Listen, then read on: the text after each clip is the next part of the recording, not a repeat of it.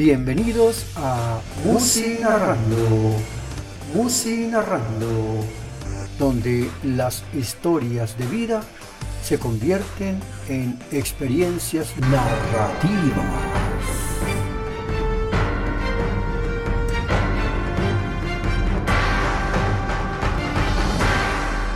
Tema musical, el vals número 2 de Dmitrievich Sostakovich. Intérprete André Ribu. 23 de marzo.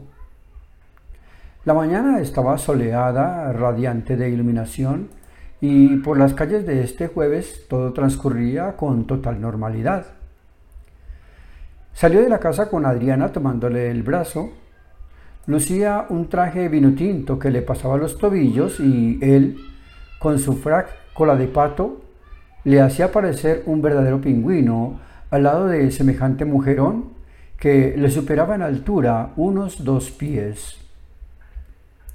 Un carro rojo los recogió en dirección a la finca Bariloche en Copacabana. No eran aún las nueve de la mañana.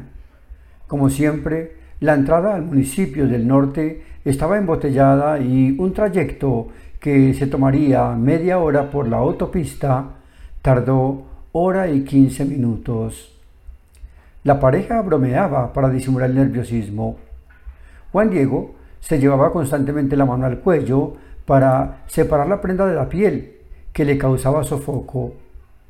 María Isabel, vestida de traje largo de color azul claro, les recibió con un abrazo y el tradicional beso en la mejilla.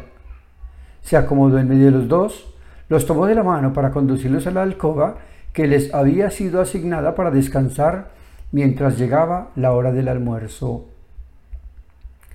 Se quitaron un poco de atavíos y bajaron en ropa cómoda al almuerzo para no afear con restos de comida el traje de etiqueta para el matrimonio. La reunión estuvo más bien floja.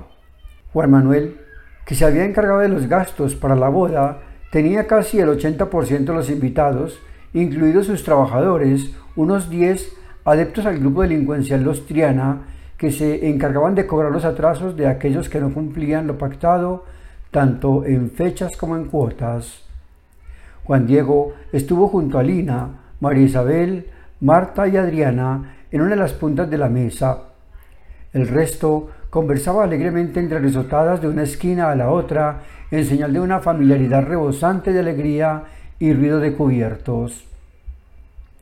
Diego miraba de soslayo tratando de ubicar a algunos conocidos y le sorprendió lo mucho que habían crecido los muchachos que conoció casi niños y que ahora eran guachimanes y maricones. Recordó especialmente uno, hermano medio de Lina, que solía pasearse con la trapera en boxer y camiseta anudada al ombligo.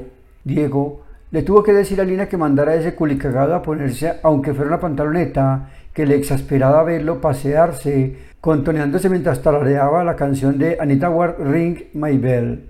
Eso le causaba escosor y quería salir de allí corriendo, con ese equipo a todo volumen y esa loca tarareando en un inglés machacado apenas los coros. Pero su hija valía más que eso y lo aguantó. La Catedral de Nuestra Señora del Rosario de Girardota, ubicada a 15 minutos de Copacabana, fue el escenario propicio para el rito que incluía tanto anillos como arras, un ritual poco frecuente en las tradiciones religiosas.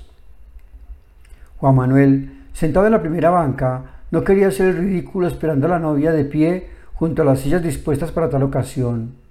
Junto a él estaban sus padres y los guachimanes.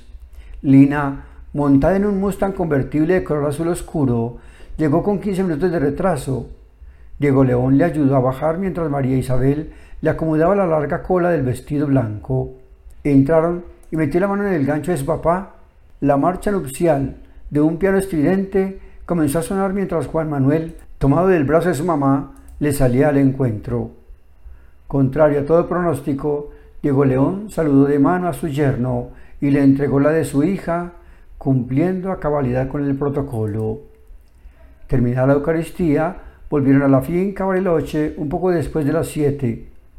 Esperaron la sesión de fotos. María Isabel sentó precedente tocando dos piezas con el violín que le costó un ojo de la cara al abuelo. Sirvieron la comida a eso de las nueve. un salchichón, según él, bañado en salsa rosada, arroz con verduras y ensalada tropical. La pareja se tomó la pista de baile con el vals número 2 de Dmitrievich Shostakovich.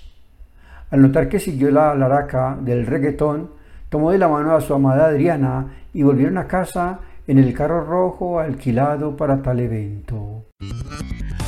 Hasta aquí, Musi narrando, Musi narrando, donde las historias de vida se convierten en experiencias narrativas.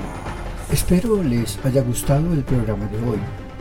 Cualquier inquietud no dude en escribirme en los comentarios que, en lo posible, trataré de contestar. Les invito a que participen con su propuesta de canción y la historia que generó para que ustedes y yo compartamos esta secuencia de vida surgida de una canción. Suscríbase al canal para que escuche las muchas historias que suceden en el agitado mundo de la existencia humana. Saludos y hasta la próxima.